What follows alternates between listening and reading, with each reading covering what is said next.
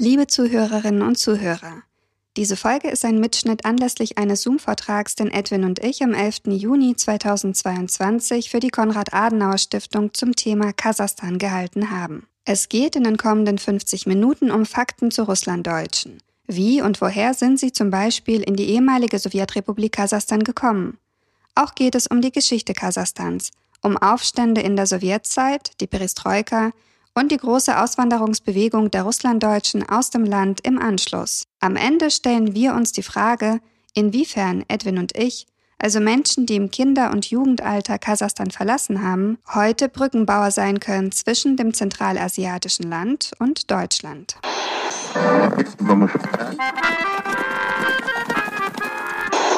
Sie empfangen Radio Almata. Steppenkinder, der Aussiedler-Podcast.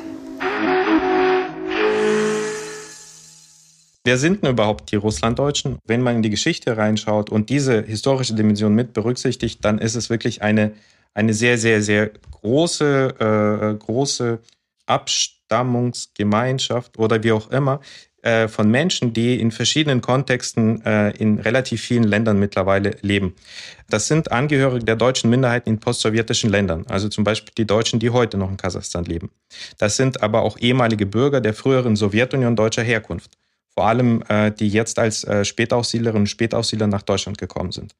Und aber auch zum Teil Nachfahren der deutschen Siedlergruppen im Zarenreich, die heute äh, in aller Herrenländern leben. Insofern äh, leben diese Menschen heute in Asien, Europa, Nord- und Südamerika, vor allem insbesondere in Deutschland. Da lebt wahrscheinlich, und wahrscheinlich sage ich ganz bewusst, weil es keine konkreten Zahlen gibt. Äh, da leben wahrscheinlich die meisten Nachfahren dieser Menschen. Äh, in den USA, in Kanada leben sehr viele, in der Russischen Föderation, Argentinien, Kasachstan, Paraguay, Ukraine, Kirgisistan, Brasilien, Georgien, Mexiko, Moldau und so weiter und so fort. Zurückzuführen ist es auf verschiedene Migrationsereignisse, die es in den letzten äh, 150 Jahren gab. Und äh, das ist auch sehr kennzeichnend für diese Menschen, denn sie waren von äh, sehr äh, häufigen Migrationen auch äh, betroffen. Äh, meistens waren das freiwillige Migrationen. Im 20. Jahrhundert waren es vor allem Zwangsmigrationen. Also, das sind anerkannte Minderheiten in postsowjetischen Staaten. Das heißt, genauso wie in Deutschland die Sorben anerkannt sind oder Friesen als eine Minderheit, so sind auch die Deutschen in Kasachstan in der Russischen Föderation als eine Minderheit anerkannt. Das sind aber auch Nachfahren von Migranten ohne einen bestimmten Status diejenigen, die in Nord- oder Südamerika leben. Also in Nordamerika haben sich in dem Melting Pot eben aufgelöst und es gibt welche, die sehr viel Genealogie betreiben. Das ist eh so ein, äh, so ein Top-Thema in Nordamerika. Oder die haben dann irgendwelche Kulturvereine äh, oder irgendwelche musealen Ausstellungen. Aber die haben jetzt keinen besonderen Status. Und in Deutschland sind es eben Menschen, die mit dem Status als ein Spätaussiedler äh, leben. Dieser Status beschreibt aber nur den Zeitpunkt der äh, Ankunft hier in Deutschland und der Integration. Das heißt, sobald die Integrationsmaßnahmen dann äh, äh, abgearbeitet wurden äh, für diese Menschen, äh, verlieren sie natürlich auch diesen Status Spätaussiedler. Aber in irgendeiner Art und Weise müssen wir äh, das irgendwie beschreiben. Die Personengruppe oder auch die Anliegen und Themen dieser Menschen. Insofern, wenn wir von äh, Spätaussiedlern sprechen, dann meinen wir unter anderem auch Russlanddeutsche. Aber ganz vorsichtig und wichtig, nicht alle Spätaussiedler sind Russlanddeutsche und nicht alle Russlanddeutschen sind Spätaussiedler, weil eben als Spätaussiedler auch andere oder Menschen deutscher Herkunft aus anderen osteuropäischen Ländern kamen, wie Polen oder Rumänien. Aus meiner Sicht sind drei Sachen wichtig für Deutschland zu wissen. Das sind eben Nachfahren von angeworbenen Kolonisten im Zarenreich im 18. und 19. Jahrhundert. Das sind Menschen, die vor 250 Jahren und im Laufe der nächsten 100 Jahre freiwillig ausgesiedelt sind und angeworben wurden von der, äh, von der Zaren bei bestimmten äh, Kolonisierungsprojekten mitzumachen. Also das ist Ausdruck des russischen Kolonialismus. Diese Menschen haben ein gemeinsames Repressionsschicksal im 20. Jahrhundert als eine deutsche Minderheit in der Sowjetunion. Das ist auch die Begründung, warum sie hier als Spätaussiedler aufgenommen werden. Und eine dritte Gemeinsamkeit haben diese Menschen, das ist die Remigration nach vor allem Westdeutschland als Aussiedler auf der Grundlage dieses Gesetzes. Die Frage, äh, wie viele gibt es denn? Wie viele Russlanddeutsche gibt es? Kann man nicht sagen. Ähm, die einzige verlässliche Angabe, die ich kenne, stammt aus dem Jahre 1989. Das sind Ergebnisse der letzten Bevölkerungszählung in der Sowjetunion und die ergab damals, dass knapp zwei Millionen Sowjetbürger sich als Deutsche gesehen haben. Und eine Million davon lebten in Kasachstan. Das heißt, die Mehrzahl, die Mehrheit der deutschen Minderheit in der Sowjetunion lebte eben auf dem Gebiet des heutigen Kasachstans. Alle anderen Angaben, die wir äh, haben, sind spekulativ, denn wenn wir auch die Zahlen der Spätaussiedler kennen, wie ich vorhin gesagt habe, nicht alle Spätaussiedler, die aus postsowjetischen Staaten gekommen sind, haben eben diese, äh, den Zusammenhang mit der früheren deutschen Minderheit. Denn seit Anfang der 2000er Jahre ist die Zusammensetzung der Spätaussiedlerfamilien sehr heterogen. Das heißt, gesetzlich gesehen hat es im Prinzip ausgereicht, wenn man eine Großmutter hatte, die deutscher Herkunft war und insofern auch äh, im 20. Jahrhundert Repressionen erlitten hat. Ihr Mann konnte ein Russe sein. Die Kinder haben sich dann auch als Russen gesehen, beziehungsweise wurden administrativ so gelesen. Und äh, die haben sich dann auch mit anderen ethnischen Gruppen dann familiär vermischt. Insofern, wenn wir über Identitäten sprechen, dann müssen wir auch berücksichtigen, dass es hier eine extrem hohe äh, Heterogenität ist und es ist relativ wenig Eindeutiges dabei. Wir beschäftigen uns aber eben mit diesem eindeutigen oder nicht eindeutigen, aber mit diesem Kern. Und dieser Kern, der steckt eben in der, in der Geschichte und in den äh, äh Wanderungshintergründen. Vielleicht noch zwei, drei Worte zu dem Begriff Russlanddeutsche. Denn äh, er ist tatsächlich schwierig. Er ist äh, anachronistisch und immer erklärungsbedürftig. Der entstand in den 1920er Jahren nach der Oktoberrevolution, nachdem die ersten Immigranten aus der äh, Sowjetunion oder aus dem sowjetischen Russland nach 1917 in die Weimarer Republik emigriert sind und sich hier zivilgesellschaftlich organisieren mussten. Und äh, davor hatten sie sich eigentlich nur als Deutsche bezeichnet. Um sich aber hier in Deutschland irgendwie zu definieren, haben die sich ganz bewusst in Abgrenzung zu der Sowjetunion immer als Deutsche aus Russland bezeichnet. Das war aber auch auf der anderen Seite ein Ausdruck der Volkstumspolitik, die schon in der Weimarer Republik angefangen hatte und von den Nazis dann fortgeführt oder auf die Spitze getrieben wurde. Und zwar, da war bewusst äh, äh wichtig, sie von der Sowjetunion zu trennen und eher an die Tradition des Russischen Reichs an, äh, zu sehen. Wenn Sie heute äh, die Farben der Landsmannschaft der Deutschen aus Russland betrachten, das ist die zentrale zivilgesellschaftliche Organisation hier in Deutschland, da werden Sie die Farben der Zarenflagge sehen. Das ist das Schwarz, Gelb, Weiße. Ähm, in anderen Kontexten ist sie in Russland äh, oder äh, in der Extremismusprävention oder, oder Forschung sieht man dahinter eben einen Ausdruck eines äh, russischen ja, Chauvinismus, diese Flagge zu zeigen. Das darf aber nicht so verstanden werden im Zusammenhang äh, mit der Landsmannschaft, denn da ist eben so diese, diese Verknüpfung zu der, äh, wie soll ich sagen, zu der erfolgreichen Zeit im 19. Jahrhundert als zahntreue Kolonisten. Aber das hat jetzt nichts mit dem großrussischen Imperialismus zu tun. Insbesondere aktuell ist dieser Begriff sehr erklärungsbedürftig, denn da steckt eben dieses äh, Wort Russland drin. Das hat nichts mit der oder relativ wenig mit der heutigen russischen Föderation zu tun sondern, wie ich gerade auch schon erklärt habe, historisch eben die Wurzeln in dem äh, russischen Zarenreich äh, hat. Und äh, was auch sehr wichtig ist äh, zu berücksichtigen, ungefähr die Hälfte der heute lebenden äh, Russlanddeutschen haben in der Großelterngeneration bzw. Urgroßelterngeneration äh, Wurzeln äh, auf dem Gebiet der heutigen Ukraine. Und jetzt meine erste Frage an Ira. Ira, könntest du vielleicht uns erzählen, wie deine Familie oder deine Vorfahren eben in der Ukraine gelandet sind? Genau, also Ukraine gutes Stichwort, denn tatsächlich gehört meine Familie äh, zu denjenigen, die bereits 1936 nach Kasachstan gekommen sind. Also die allermeisten Deutschen kamen 41 nach Kasachstan, als eben äh, Stalin in den Krieg gegen Hitler eingetreten ist. Und meine Familie, die siedelte im Nordwesten der Ukraine, also zwei Stunden westlich von Kiew entfernt, im, äh, in der Region Wolinien und dort waren sie seit etwa 1860. Die kamen aus äh, der Richtung Ostpreußen, aus dem Habsburger Reich und lebten da und meine, und das war aber sehr, sehr weit an der Westgrenze der Sowjetunion und quasi als Präventivmaßnahme Stalins hat er die Ausländer in dieser Region, das waren auch polnische Menschen und deutsche Menschen, nach Kasachstan deportieren lassen. Und so kamen sie eben nach Kasachstan. Ähm, sie hatten eine Woche Zeit, um zu packen, um einzukochen. Es war August Also man hat einen Teil der Ernte einfahren können und dann sind sie in Viehwaggons Richtung Nordkasachstan gefahren worden und konnten sich dann ganz gut selbst versorgen in diesen Zügen. Und ähm, soweit in meiner Familie weitererzählt wurde, kamen dabei auch keine Menschen aus meiner Familie zumindest ums Leben. Also die waren ganz gut darauf vorbereitet. 41 ging die Deportation der Russlanddeutschen Richtung Kasachstan innerhalb von wenigen Tagen oder Stunden. Also bei den Wolgadeutschen hieß es ja, innerhalb von 24 Stunden müssen sie ihr Gebiet verlassen. Und da kann man sich vorstellen, dass wesentlich, wesentlich viel mehr Menschen bei der Deportation selbst schon gestorben sind. Ja, wo kamen sie denn da an in Nordkasachstan? Zum einen, ich denke, die wenigsten von ihnen waren in Nordkasachstan.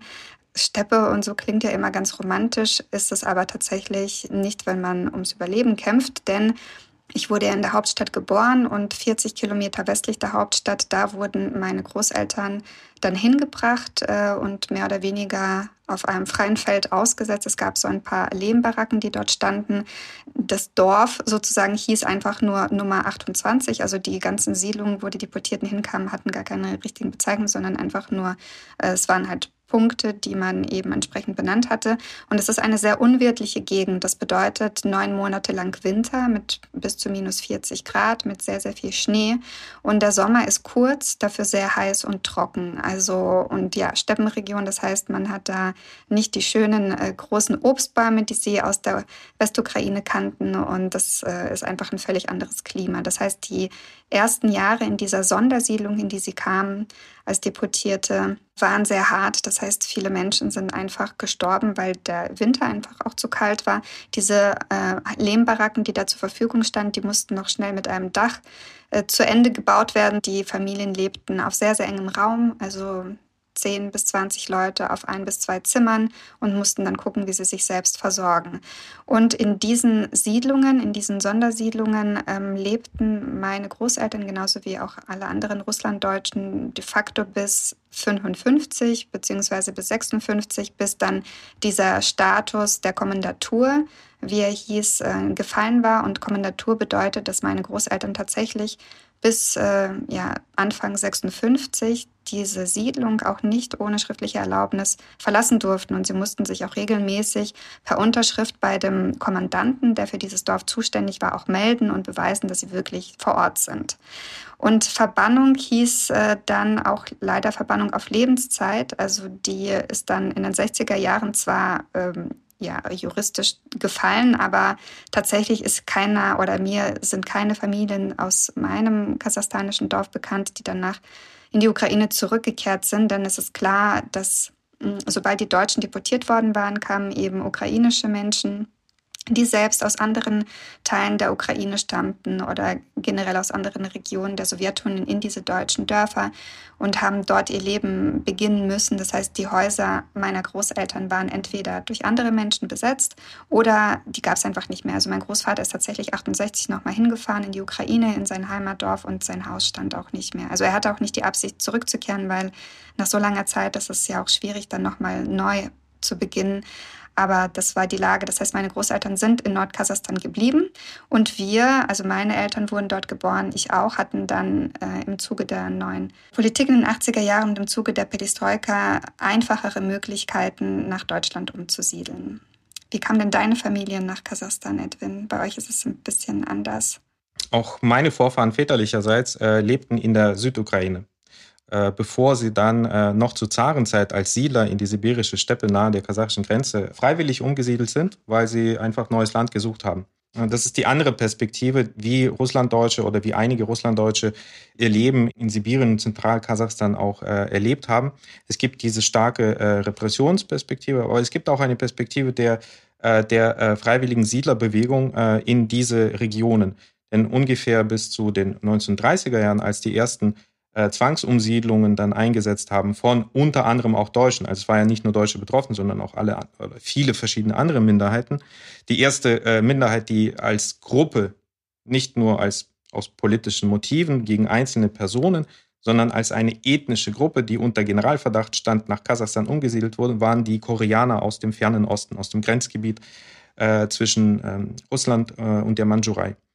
Ähm, Insofern äh, haben wir eine Geschichte, äh, die im 19. Jahrhundert schon eingesetzt hat, Ende 19. Jahrhundert, und äh, hatte auch für aus der Perspektive der Kasachen eine, äh, eine, eine Postkolon oder eine koloniale Note, denn das war auch äh, ein Verdrängungsprozess.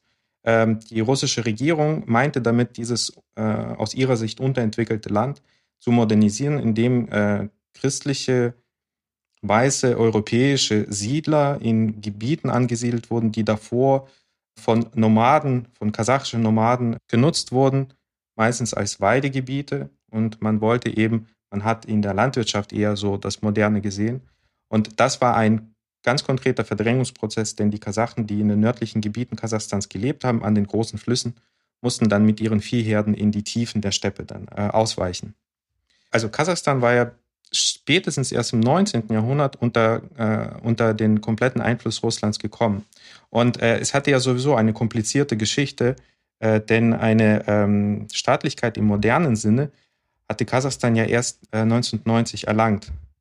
In der Geschichte gab es verschiedene Formen der Staatlichkeiten der Kasachen, äh, waren eher lockere Konföderationen von äh, bestimmten Stämmen oder Familienverbänden und die standen immer zwischen großen imperialen Projekten chinesische, mongolische, russische oder auch im Süden äh, islamische Kanate und Emirate. Und insofern ist die Geschichte der Russlanddeutschen und der Kasachen fing eben mit diesem äh, kolonialen Verdrängungsprozess an. Die russische Regierung hat Kasachstan äh, und die Steppen Kasachstans äh, schon relativ früh als ein Gebiet für Strafkolonien für sich äh, entdeckt. Bereits im 19. Jahrhundert waren solche prominent, heute prominenten Persönlichkeiten dort als Sträflinge interniert, wie zum Beispiel äh, Dostoevsky, der Schriftsteller, oder der ukrainische Volksdichter äh, Taras Shevchenko. Und äh, so wurde das auch von den Sowjets übernommen, diese Perspektive Kasachstan als eine Strafkolonie zu nutzen. Und das hatte ja Ira auch schon erzählt, dass was ihrer Familie äh, widerfahren ist, äh, dass äh, schlussendlich äh, er, erlebten das auch mehr als 400.000 äh, Angehörige der deutschen Minderheit, die 1941 nach dem Überfall Hitlers auf die Sowjetunion aus den westlichen Gebieten, also der große Teil kam aus dem Wolga-Gebiet, ein erheblicher Teil kam äh, aus Gebieten der östlichen Ukraine, aus dem Kaukasus, von der Krim. Die wurden äh, nach Zentralasien, vor allem nach Kasachstan dann verschleppt. Insofern haben wir eine Bevölkerungsgröße vor den Zwangsmigrationen von ungefähr 100.000 gehabt von Deutschen, die dort freiwillig gesiedelt haben wie zum Beispiel meine Urgroßeltern. Und dann kamen etwa äh, 440.000 noch dazu. Und so haben wir ein, äh, ein Bild von ungefähr einer halben Million Angehörigen deutscher Minderheit, die auf dem Gebiet des heutigen Kasachstans erst äh, im Laufe der 1940er Jahre auch entstand. Diese Menschen lebten dann anschließend da. Ihre hatte äh, die Kommandatur erwähnt. Kommandatur ist eine ein Sonderaufsichtsregime gewesen gegenüber diesen unliebsamen Minderheiten, denen man Illoyalität unterstellt hatte. Also man hatte eine Gefahr für, die, äh, für das sowjetische System äh, im Krieg, aber auch vor dem Krieg und nach dem Krieg gesehen. Und die Arbeitsarmeen, das waren Zwangsarbeitslager für diese Minderheiten. In die Arbeitsarmee wurde man mobilisiert, nicht weil man äh, etwas Konkretes verbrochen hatte, sondern weil man eben Angehöriger einer potenziell illoyalen Minderheit war. Und äh, offiziell wurde es äh, durch die sowjetischen Behörden als ähm, Beitrag zum Kampf im Zweiten Weltkrieg hinter der Front deklariert. Aber freiwillig war er nicht. Das heißt, diese Zwangsarbeit äh, wurde gestaltet auf der Grundlage der Gulags, die es seit 1920er Jahren in Kasachstan gab. Kasachstan war ähm, besonders im Norden und im Zentrum ein, äh, gehörte zum Archipel Gulag, den man eher mit Nordrussland in Verbindung bringt. Aber ein erheblicher Teil und das, ein erhebliches Territorium Kasachstans war eben ähm, ein, eine, eine, eine Infrastruktur aufgebaut worden, mit der Stalin die Industrialisierung des Landes betreiben wollte seit den 20er, 30er Jahren. Und im Zweiten Weltkrieg wurde diese Grundlage genutzt, um diese unliebsamen Minderheiten da auch äh, zu internieren. Die Sonderaufsicht, äh, die dauerte bis 1956. Die wurde aufgehoben, angeblich aufgrund des Besuchs von Konrad Adenauer. Allerdings äh, gibt es keine Dokumente, die das äh, tatsächlich nachweisen. Konrad Adenauer ging es um die deutschen Kriegsgefangenen, die auch zu großen Teilen in Kasachstan interniert waren. Die teilweise Rehabilitierung erfolgte 1964. Man hatte diesen Generalverdacht dann äh, aufgehoben. Sie wären illoyal. Mit dem Zusatz, sie dürfen in ihre Heimatgebiete nicht zurückkehren. Wovon ja Ira auch gesprochen hat, als äh, zum ersten Mal möglich war, dann wenigstens mal einen Besuch abzustatten. Das wurde erst 1974 dann aufgehoben. Und äh, seit, ab diesem Zeitpunkt konnten die Menschen wieder in ihre Heimatgebiete zurückreisen. Haben aber die wenigsten gemacht, denn eine ganze Generation ist schon in der kasachischen Steppe groß geworden. 1960 war Kasachstan ein Boomland, ein, ein Gebiet, eine Region, in der sehr viel staatlicherseits auch investiert wurde in die Entwicklung der Landwirtschaft, also die Neulandgewinnung. Insofern befanden sich die Russlanddeutschen eben in diesem Hotspot. Es war damals prestigeträchtig, in dieser Region zu leben, weil es da Arbeit gab und einen gewissen Wohlstand, den die Russlanddeutschen dann auch im Laufe der 70er Jahre erlangt haben. Ähm, Ira, du, war, du, warst ja auch mal in Kasachstan in ein, äh, du hast ja auch mal so ein Lager besucht, äh, dieses Lager Algier, glaube ich, oder? Welchen Eindruck hattest du, wie, wie geht denn die heutige äh, Gesellschaft in Kasachstan eben mit diesem schwierigen Erbe um? Ja, äh, ich war das letzte Mal 2017 in Kasachstan, da war auch die Expo in der Hauptstadt. Ich hatte dann die Zeit genutzt, um zu diesem Lager zu fahren. Es ist ein Lager, in dem Frauen interniert waren unter Stalin. Und äh, man hat daraus ein Museum gemacht und dort einzelne Schicksale gezeigt von Frauen, die dort interniert worden waren. Und auch ähm, man kann so einen Waggon sehen, wie die Frauen dahin gebracht worden sind und auch wie die Zellen ausgesehen haben oder wie äh, die Frauen verhört worden sind. Zum Beispiel gibt es da so einen Stuhl, der sehr, sehr lange Stuhlbeine hat, sodass die verhörte Person, dass deren Beine baumeln mussten. Sie hatte keine Möglichkeit, sie abzustellen. Auf diese Weise wurden die Frauen halt ohnmächtig gemacht oder man hat die Qual des Verhörs dadurch erhöht. Und am Ende kann man noch so einen Film angucken, wo Nazarbayev dann auch mit den Besuchern spricht und sagt, diese stalinistischen Verbrechen ist es ganz wichtig, dass wir über sie sprechen und sie weiterhin aufklären und so weiter. Und das hat mich sehr beeindruckt. Zum einen, dass dieser Teil der sowjetischen Geschichte, der auf kasachstanischem Boden eben gespielt hatte, tatsächlich eine, eine Rolle spielt und man darüber spricht und das versucht aufzuarbeiten. Und zum anderen sind ja auch die Archive in Kasachstan frei. Also wenn ich zum Beispiel etwas über die Gulaghaft meines Großvaters erfahren möchte, der erst in Kasachstan, also erst 38, verhaftet worden ist und für neun Jahre dann äh, nach Magadan geschickt worden ist, dann habe ich die Möglichkeit dazu. Und das ist eben in der russländischen Föderation nicht der Fall. Also wenn ich da versuchen wollen würde, an die KGB-Akten von irgendwelchen Verwandten, die ich in Russland zwar nicht habe, aber rein theoretisch zu kommen, wäre das nicht möglich. Und es gibt auch solche Museen in Russland nicht, was ich sehr, sehr schade finde. Gibt es in der Ukraine leider auch nicht, aber immerhin sind in der Ukraine die Archive geöffnet. Das heißt, ich hatte die Möglichkeit, in der Ukraine auch schon zu meiner Familie zu forschen. Und das ist natürlich äh, jetzt angesichts des Krieges eine Katastrophe, dass auch Archive zerstört werden und manche Menschen, die noch nicht die Möglichkeit hatten, nach ihren Vorfahren zu suchen und mehr über sie zu erfahren, diese Möglichkeit vielleicht auch nie mehr haben werden. Also ich finde den Umgang nach wie vor Kasachstans mit der Sowjetgeschichte wirklich beachtlich und das ist ein Unterschied zur russländischen Föderation. Ja, ich finde es auch, das ist eine Herausforderung für diese Gesellschaft, denn äh, dieses, dieses, ähm, wie soll ich sagen, also diese Repressionslandschaft, die von der Sowjetregierung damals da eingerichtet wurde, war ja jetzt keine Erfindung der Kasachen. Aber sie haben halt eben dieses, äh, dieses Erbe und waren ja auch selbst stark betroffen äh, damals in diesen Zeiten. Äh, ich erinnere nur an die Zwangskollektivierung äh, in den 1930er Jahren, bei der ein Drittel der äh, Kasachen entweder ums Leben gekommen ist oder dauerhaft ausgewandert ist. wir haben ähm, quasi ähm, durch unsere Beschäftigung mit der Ukraine in der Öffentlichkeit wissen wir auch, wie wichtig der ukrainischen Gesellschaft die Aufarbeitung des Holodomor ist.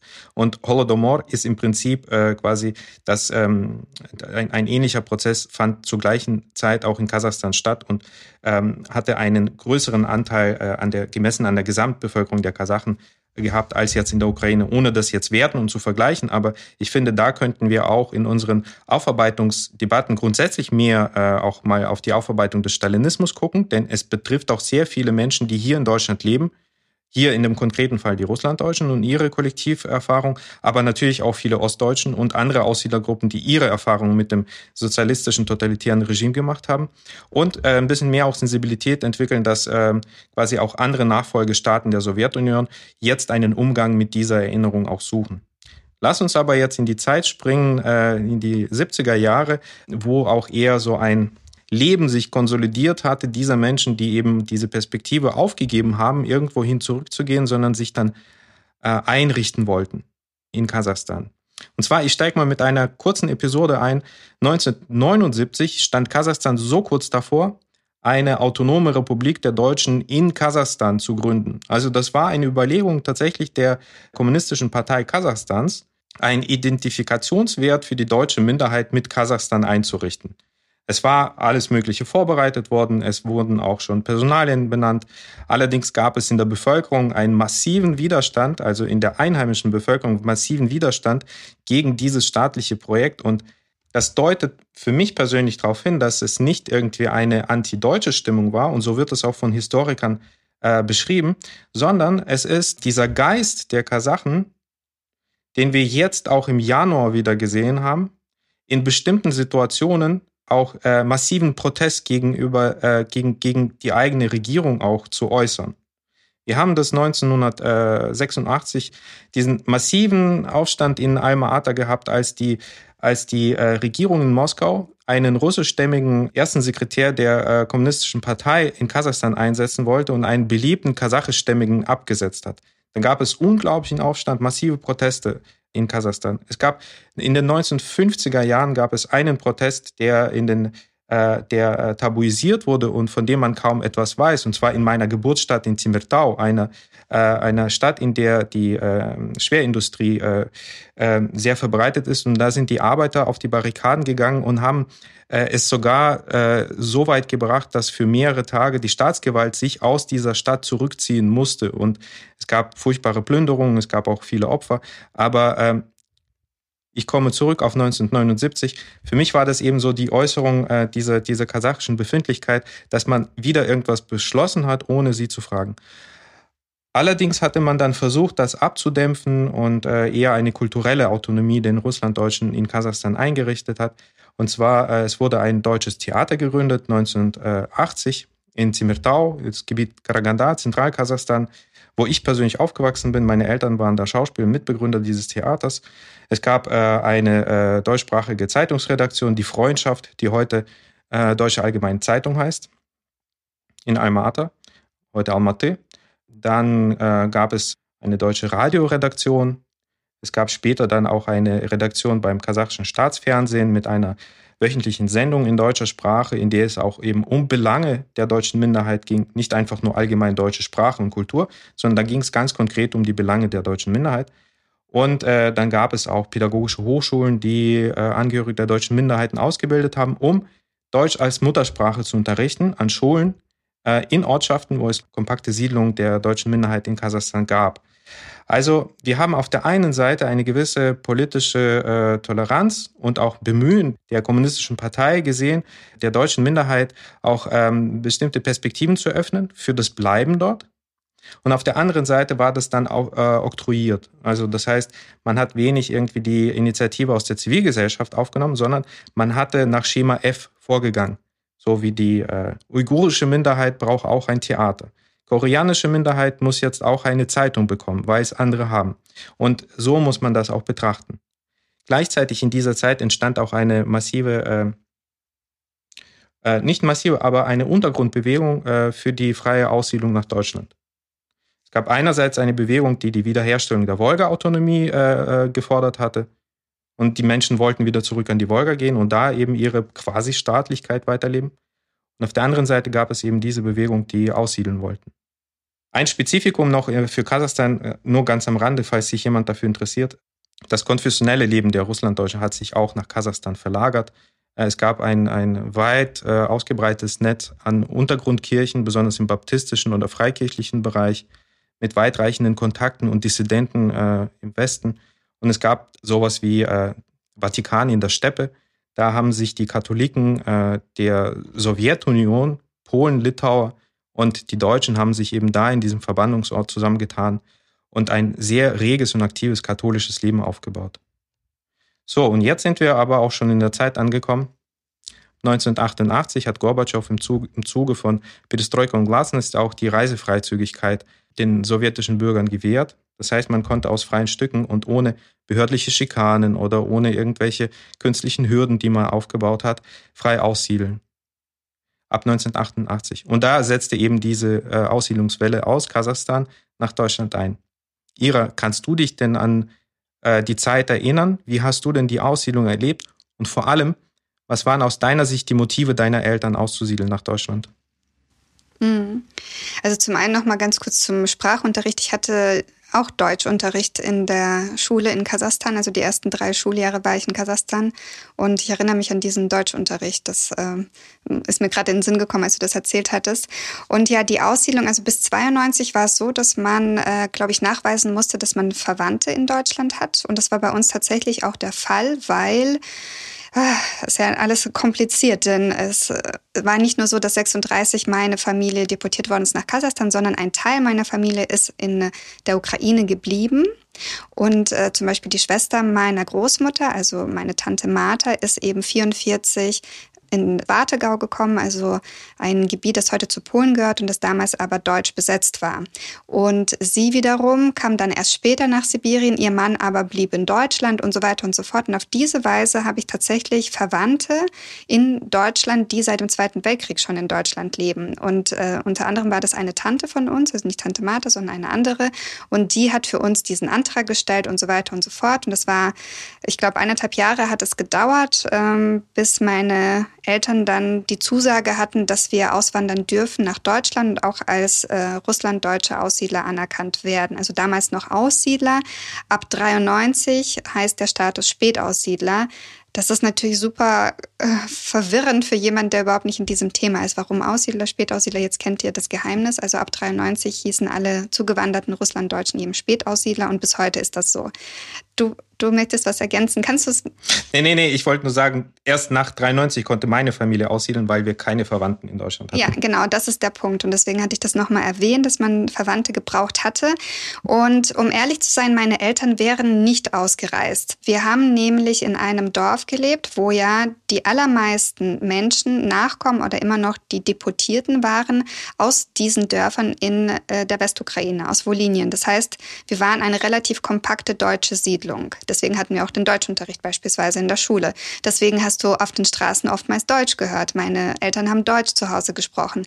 Das heißt, sie hatten gar, gar keine Ambition, nach Deutschland auszuwandern, weil äh, meine Eltern Menschen sind, die Veränderungen nicht mögen. Das hat ihnen auch alles Angst gemacht. Und mein Gott, also sie hatten es ja auch nicht so schlecht auf dem Dorf. Sie hatten einen eigenen Bauernhof, sie hatten beide Arbeit.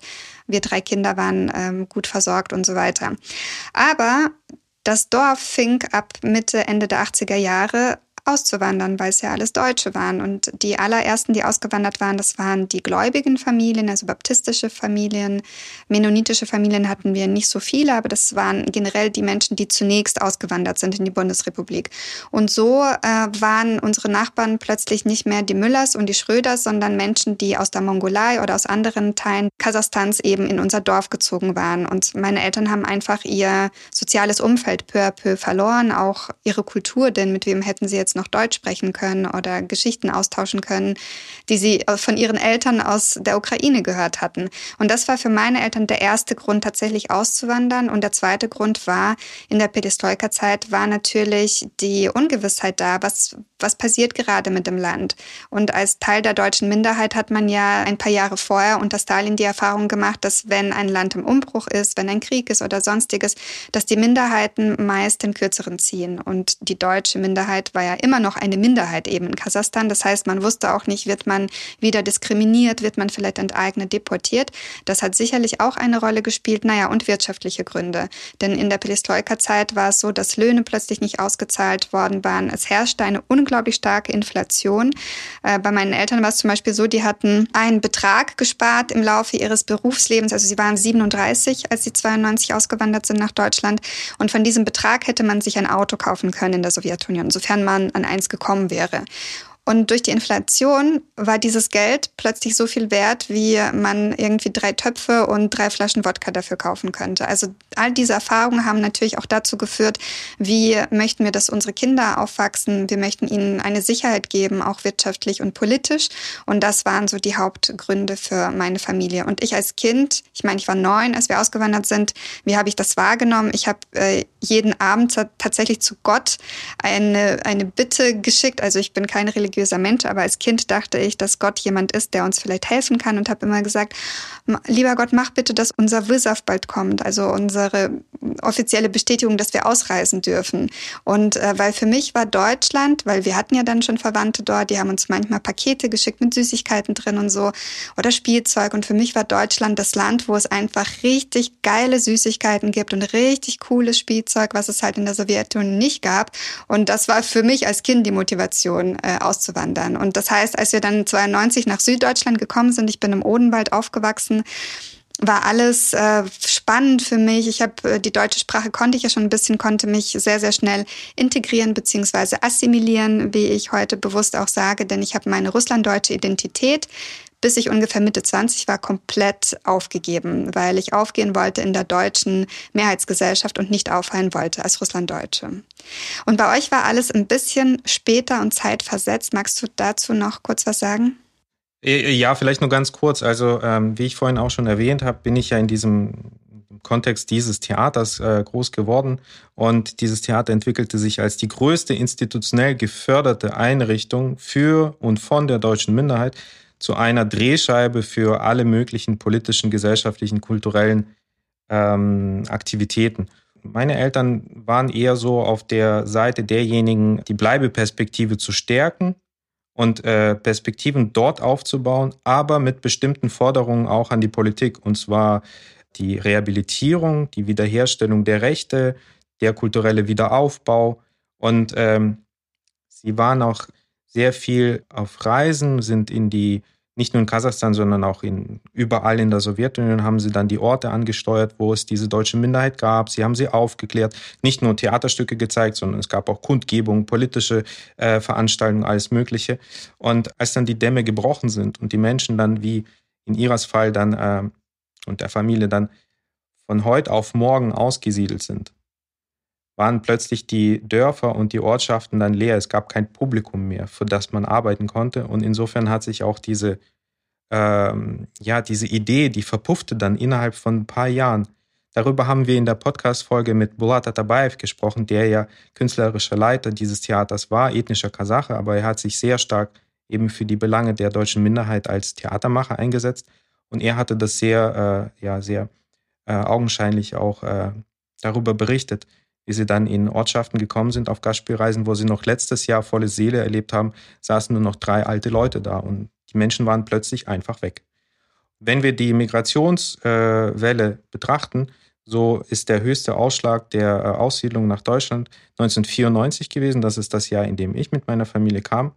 Und äh, über die 1990er Jahre und Anfang 2000er kamen vor allem Russlanddeutsche aus der Kasachischen Republik nach Deutschland. Und in den letzten Jahren kommen vor allem Menschen aus der Russischen Föderation nach Deutschland. Das hat äh, unterschiedliche Gründe. Und zwar, die deutsche Bundesregierung hat in der Russischen Föderation ganz bewusst Bleibeperspektiven aufgebaut für die deutsche Minderheit, damit sie nicht nach Deutschland aussiedelt. Man hatte äh, Projekte gefördert, die GTZ, die heutige GEZ, hatte äh, Wirtschaftsobjekte mit aufgebaut, damit die deutsche Minderheit eben äh, da bleibt damit sie auch eine wirtschaftliche Grundlage für ihr Dasein haben. Solche ähnlichen Projekte gab es nicht in Kasachstan. Also ich vermute mal, es hätte vielleicht diesen Prozess der Aussiedlung wenigstens ein bisschen aufge, äh, aufgeschoben, hätte die deutsche Bundesregierung damals in Kasachstan Ähnliches geleistet wie in der Russischen Föderation. Ich weiß nicht, was äh, die Ursache dafür war, aber wahrscheinlich ist es auch so ein, so ein äh, Prioritätsgefälle, den wir heute auch mit, äh, bei unserem Blick in den Osten äh, kritisch analysieren müssen. Wir sehen eben Russland als das, den großen und den wichtigen Staat und die anderen, naja, ne? also vor, vor zehn Jahren hieß es dann noch, äh, ich komme aus der Ukraine, ach so, ich weiß, du kommst aus Russland. Wahrscheinlich, ich weiß nicht, ob das dann diese Haltung war. Aber die heutige deutsche Minderheit in Kasachstan, damit wir jetzt einen Knoten vielleicht mal machen hinter, die, äh, hinter den Input, sie ist voll integriert in die kasachische Gesellschaft. Sie wird nicht ausgegrenzt, strukturell ausgegrenzt. Also in der Sowjetunion wurde die Minderheit strukturell ausgegrenzt. Heute ist es, wahrscheinlich erleben Sie auch äh, Anfeindungen auf der zwischenmenschlichen Ebene. Sowas gibt es natürlich überall, leider auch bei uns. Aber es gibt keine strukturellen Beeinträchtigungen für die deutsche Minderheit. Es leben ungefähr zwischen 180.000 und 220.000 Deutsche äh, in Kasachstan. Ich hatte ja vorhin die Zahl eine Million genannt, 1989. Demografie rausgerechnet, könnten wir uns so ungefähr vorstellen, wie viele Menschen dann äh, nach Deutschland weggegangen sind. Sie sind äh, organisiert äh, in einem Dachverband, die Wiedergeburten Kasachstans. Und die haben ungefähr so 20 regionale Organisationen, wo sie sich vielen verschiedenen Themen, nicht nur kulturellen Themen, aber auch dann äh, wirtschaftlichen Themen widmen und äh, versuchen, die Rolle ein, der Brückenbauer oder der Mitgestalter der äh, zwischengesellschaftlichen zwischenstaatlichen Beziehungen auch äh, äh, mitzugestalten. Ähm, es gibt ein Format, ein bilaterales Regierungsformat, und das ist die Deutsch-Kasachische Regierungskommission, in der einmal im Jahr dann eben diese Projekte ähm, verhandelt werden und diese Arbeit, die gemeinsam vom kasachischen Staat und vom deutschen Staat gefördert wird. Diese Minderheit wird von beiden Seiten gefördert und das wird eben ähm, auf der zivilgesellschaftlichen Ebene, aber flankiert natürlich durch die Politik sehr äh, wichtig genommen und spielt heute auch eine sehr große und prominente Rolle, wenn es dann um auswärtige Kulturbeziehungen zwischen Deutschland und Kasachstan geht. Es gibt immer noch dieses deutsche Theater in Almaty, gilt als eins der fortschrittlichsten Theater in Kasachstan, weil sie immer die Möglichkeit haben, auf die modernste europäische oder deutsche äh, Theaterkultur zurückzugreifen und Kontakte zu pflegen, Austausch zu pflegen. Es gibt äh, die deutschsprachige Zeitung Deutsche Allgemeine Zeitung mit dem Redaktionssitz in der früheren Hauptstadt äh, Almaty. Ja, im Grunde geht es den ähm, ich würde mal sagen, denen geht es entsprechend den allgemeinen Verhältnissen in Kasachstan eigentlich ganz normal. Das würde ich auch so bestätigen für meine Verwandten. Ich habe entfernte Verwandte, die in der Hauptstadt leben. Und äh, die hatte ich auch zweimal besucht in den letzten Jahren. Denen geht es ganz gut. Sie denken auch nicht an die Auswanderung. Äh, ich weiß jetzt nur, im Januar, als die Unruhen in Kasachstan waren, da war mein erster Impuls so, okay, ihr müsst ja jetzt alle raus. Ihr müsst sofort alle äh, irgendwie eure Anträge stellen und als äh, Spätaussiedler anerkannt werden nach Deutschland kommen. Da war ich so ein bisschen panisch tatsächlich, aber die Lage hat sich ja zum Glück beruhigt und äh, sie sehen ihre Perspektive immer noch in Kasachstan und fühlen sich als Kasachstaner einfach, das ist ihre Heimat und äh, sie kommen da zurecht. Das ist alles nicht optimal. Also eine Cousine von mir, die hat halt das Studium da beendet und ist jetzt so im Berufseinstieg und sie meint, es ist halt schwierig, äh, an gute Positionen zu kommen. Du musst immer jemanden kennen. Also Korruption und Vetternwirtschaft ist halt leider auch ein Problem für dieses Land. Ähm, aber im Großen und Ganzen ja, lässt es sich da ganz gut aushalten. Ähm, ich weiß gar nicht so, was aktuell die Herausforderungen sind in Kasachstan für die deutsche Minderheit. Ich weiß nicht, ob es da was Spezielles geht. Natürlich gibt es einen Teil der Bevölkerung, der ähm, als Spätaussiedler anerkannt werden möchte und nach Deutschland umsiedeln möchte. Dazu muss man äh, Deutschkenntnisse nachweisen. Dazu muss man natürlich seine Herkunft und so weiter auch nachweisen können. Aber welche, ja, kannst du was dazu sagen? Ja, wahrscheinlich die ähm, aus Gesprächen mit, mit den Vertretern der deutschen Minderheit, mit den Organisationen höre äh, hör ich immer als Top-Thema ist Thema äh, sprachliche Kompetenzen. Und zwar äh, die deutsche Sprache als Fremdsprache wurde sukzessiv aus dem Schulsystem rauskomplementiert. Äh, und zwar hat es jetzt auch aus meiner Sicht nicht unbedingt was mit einer bestimmten Abneigung gegen das Deutsche zu tun, sondern Deutsch ist halt eben nicht mehr die globale Sprache und äh, ist jetzt nicht auf der äh, Prioritätenliste ganz oben, wenn es dann um äh, Fremdsprachenunterricht in der Schule geht. Zudem gibt es eben diese, diese Politik der zwei Sprachen, also äh, Kasachisch als die erste Staatssprache und äh, Russisch eben als die größte Minderheitensprache. Das äh, müssen die Behörden eben auch gewährleisten im Schulunterricht. Und dann gibt es halt Platz noch für eine Fremdsprache meistens. Und das ist dann natürlich Englisch. Und wenn es dann ein Gymnasium ist oder eine weiterführende Schule, dann gibt es noch eine Möglichkeit für die zweite Fremdsprache, die man dann freiwillig wählen kann. Und das ist dann auch nicht unbedingt Deutsch. Das ist dann zunehmend Chinesisch zum Beispiel oder auch, ähm, oder auch andere globale Sprachen. Arabisch spielt auch eine gewisse Rolle in, in Kasachstan. Genau. Das ist wahrscheinlich so die größte Herausforderung für Sie, weil da äh, im Erhalt der deutschen Sprache sehen Sie natürlich auch einen gewissen Erhalt Ihrer Identität als, äh, als eine deutsche Minderheit. Und äh, ja, wahrscheinlich ist das so das Größte, was man bezeichnen kann. Ich hätte noch ein paar Tipps vielleicht zu zeigen, wo man noch weitere Informationen holen kann. Ira, du wolltest jetzt kurz noch was sagen? Ähm, ich würde dann zum Thema Brückenbauer kommen, aber erzähl erstmal die Tipps. Ähm, über äh, historische Hintergründe können sich äh, kompetent informieren äh, aus Schriften und Publikationen von Alfred Eisfeld. Das ist der profundeste Historiker, der sich mit den Deutschen in Kasachstan heute immer noch beschäftigt. Der lebt in Deutschland, in Göttingen, leitet dort auch den Göttinger Arbeitskreis. Das ist ein, eine akademische Einrichtung, die sich eben mit der Erforschung der Deutschen im, Ost, äh, im östlichen Europa beschäftigt. Äh, und die Publikation äh, bei der Bundeszentrale für politische Bildung von Viktor Krieger, die man auch für relativ günstig erhalten kann äh, und die einen allgemeinen Überblick, einen sehr guten allgemeinen Überblick gibt. Äh, belletristische Natur kann ich Ihnen empfehlen, Ulla Lachhaus äh, Roman Ritas Leute. Das ist ein eher dokumentarischer Roman äh, über eben eine Frau, eine Familie, die als Aussiedler aus Kasachstan nach Deutschland gekommen sind. Dann äh, ein Roman eines äh, echten, in Anführungszeichen, russlanddeutschen Autors, der sehr bekannt in Kasachstan war, kürzlich oder vor ein paar Jahren verstorben ist, von Herold Belger, Das Haus der Heimatlosen. Und das, in diesem Roman wird die Zeit behandelt, äh, kurz nach der Deportation und diese, äh, das Leben in den Sondersiedlungen der deutschen Minderheiten. Und der Hauptprotagonist ist eben so ein Dorfarzt, der von der Wolga dorthin deportiert wurde und ein äh, relativ neuer Roman von Eleonore Hummel, Die Wandelbaren. In dem geht es eher um die Zeit 70er, 80er Jahre in Kasachstan und dieser politische Aufbruch und ja auch dieses zwischen äh, bleiben oder gehen. Und äh, der Hintergrund dieses Romans bildet eben dieses deutsche Theater in Kasachstan. Und ein paar digitale Projekte natürlich neben unserem Podcast, bei dem Sie nicht nur in dieser einen Folge äh, noch Infos zu Deutsch in Kasachstan hören, sondern das spielt immer wieder irgendwo mal eine Rolle. Zwei Webdokumentationen äh, aus meinem Bereich vom Kulturreferat, die in den letzten zwei Jahren entstanden sind. Und zwar die eine Dokumentation, in, dem wir, in der wir uns äh, vergleichend mit den Perspektiven der Russlanddeutschen, die nach Kasachstan deportiert wurden, und der Tschetschenen, Tschetschenen, die auch ebenso nach Kasachstan deportiert wurden. Die äh, entstand äh, letztes Jahr zusammen mit Memorial Deutschland und gefördert von der Bundeszentrale für politische Bildung.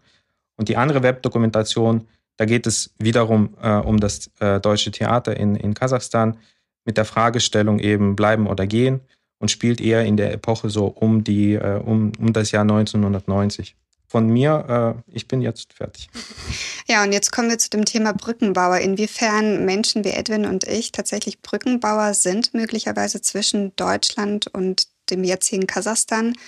Es ist ja eine Rolle, die uns oftmals so zugeschrieben wird. Von außen habe ich den Eindruck, so als müssten wir Brückenbauer sein, weil viele ja glauben, Russlanddeutsche kämen ja alle aus Russland, dann wir müssten auch Brückenbauer zu Russland sein oder Russland auf besondere Art und Weise verstehen, was ja nicht der Fall ist. Also ich kann das vielleicht aus meiner persönlichen Perspektive kurz beschreiben. Also natürlich kann ich diese Rolle annehmen, wenn ich möchte, aber ich finde nicht, dass per se alle Russlanddeutschen irgendwelche Brückenbauer sein müssen, denn man muss ja bedenken, was unsere Geschichte ist. Also wir sind äh, deportiert worden und wir sind nicht freiwillig nach Kasachstan beispielsweise gekommen und von dem her die Generation meiner Eltern zum Beispiel, die fühlt keine Verbindung zu Kasachstan. Es ist überhaupt nicht in deren Interesse, jemals wieder kasachischen Boden zu betreten. Zum einen die letzten Eindrücke, die sie von dem Land haben, sind die äh, als sie das Land verlassen hatten, 92, absolutes Chaos. Du musstest jeden bestechen, um aus diesem Land überhaupt zu kommen. Das sind nicht die schönsten Eindrücke. Und äh, zum anderen ja einfach die Geschichte 36 Deportation, 20 Jahre dann in dieser Sondersiedlung schuften, das äh, ist halt das Familiengedächtnis bei mir. Und so geht es vielen Russlanddeutschen und die möchten nicht zurück und sie fühlen auch keine Verbundenheit. Jetzt auch als die Unruhen Anfang Januar in Kasachstan waren, klar interessant für meine Eltern, aber es ist jetzt nichts, äh, dass sie sich in irgendeiner Form besonders positionieren würden. Für mich wiederum, ich bin eben eine andere Generation, ist es ein bisschen anders. Ich finde das Land tatsächlich interessant und ich sehe, dass ich mehr als jemand, der nicht diesen Hintergrund hat, die Möglichkeit habe, mich als Brückenbauer zu positionieren, sei es wirtschaftlich, politisch oder kulturell. Es haben sich jetzt für mich noch nicht so viele Projekte gefunden, um ehrlich zu sein, mit Kasachstan, aber potenziell, ja, ist es möglich. Aber ich sehe das wirklich sehr, sehr individuell. Vielmehr positioniere ich mich in Richtung Ukraine, weil ich zu diesem Land ähm, als Erwachsene einfach eine große Bindung aufgebaut hat in den letzten fünf Jahren. Aber nicht nur aufgrund meiner Erfahrung, sondern auch, weil es einfach die Heimat meiner Großeltern war. Und das ist irgendwie schon etwas, das äh, auch sehr tief sitzt. Ja, wie siehst du denn das mit dem Brückenbauen? Freiwillig, unfreiwillig? Also es ist auf jeden Fall ein Potenzial da, klar, natürlich. Also Menschen haben unterschiedliche äh, ein unterschiedliches Verhältnis zu ihrem Herkunftsland.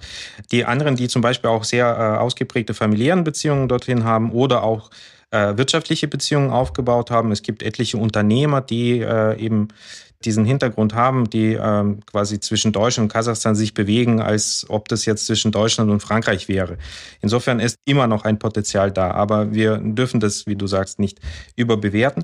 Es gibt aber viele äh, Anknüpfungsmöglichkeiten im kulturellen Bereich, über die wir uns eben austauschen können mit dieser Gesellschaft und uns immer wieder bewusst machen, äh, wie viel Gemeinsamkeiten wir dann doch mit Kasachstan haben. Das ist nicht irgendein Land da hinten im Asien, sondern wir haben dann doch sehr viele Gemeinsamkeiten im kulturellen, historischen Bereich, im politischen Bereich zunehmend. Die Europäische Union hatte ja, hat ja auch eine gewisse Partnerschaft mit Kasachstan und betrachtet das als äh, Projekt der Nachbarschaftspolitik der Europäischen Union. Und insofern wäre das in, äh, aus meiner Sicht auch immer wieder wichtig, sich zu überlegen, auch aus der europäischen Perspektive, welche, welche Möglichkeiten, Potenzialen wir haben. Und insbesondere in der aktuellen Situation, vor zwei Wochen habe ich eine Meldung gelesen des Ostausschusses äh, Deutsche Wirtschaft. Der Vorsitzende hatte mitgeteilt, dass Kasachstan äh, eben äh, in der kürzeren Perspektive ein, äh, ein wichtiger Standort wird für die Unternehmen, die sich jetzt aus Russland zurückziehen, aus politischen Gründen, aufgrund der Sanktionen oder auch äh, aufgrund des Krieges auch aus der Ukraine zurückziehen. Und Kasachstan ist dann der quasi die natürliche Alternative für diese Länder. Insofern wird Kasachstan auch in Zukunft äh, wichtig bleiben, wenn nicht sogar noch mehr, als es davor war. Das kann ich mir auch vorstellen, dass Kasachstan noch wichtiger wird. Und weil du Russland erwähnt hast, es sind ja auch einige Menschen aus Russland jetzt geflüchtet nach Kasachstan oder generell in die Länder Zentralasiens, genauso wie nach Georgien, Armenien beispielsweise. Und ich habe jetzt im Vorfeld zu unserem Treffen hier heute mit Ihnen auch einfach mal wieder Kasachstan eingegeben bei Google unter News geguckt. Was hört man denn aus Kasachstan? Und ganz ehrlich, man hört gar nichts. Also ein bisschen was wurde über das Referendum, das kürzlich abgehalten worden ist, berichtet, aber es ist so minimal wenig und es ist das Phänomen, was wir ja schon seit, seit vielen Jahren beobachten, dass Deutschland sich irgendwie oder generell Westeuropa sich so wenig für diese Länder der ehemaligen Sowjetunion interessiert und dann aber sofort aufspringt, sobald es da Unruhen gibt, sobald es irgendwelche Sensationsmeldungen gibt. Also ich weiß noch, im Januar sowohl du als auch ich wurden permanent von Redaktionen angesprochen und wir sollen und wir sollen doch die Lage in Kasachstan einschätzen und beurteilen und so weiter. Also davon abgesehen, dass ich das überhaupt nicht kann. Ich bin keine Politikexpertin. Ich lebe nicht in Kasachstan. Das letzte Mal war ich 2017 da, ja. Also inwiefern kann ich da als Expertin gelten. Und jetzt ist das Interesse wieder komplett abgeflacht bis dann die nächste Bombe hochgeht. Das ist fahrlässig, weil wir müssen diese Länder im Auge behalten, genauso wie die Ukraine einfach in den letzten Jahren naja, so ein bisschen hat man auf den Donbass geguckt, aber keine Konsequenzen der Politik daraus gezogen. Das ist gefährlich, auch für unsere Gesellschaft hier in Deutschland.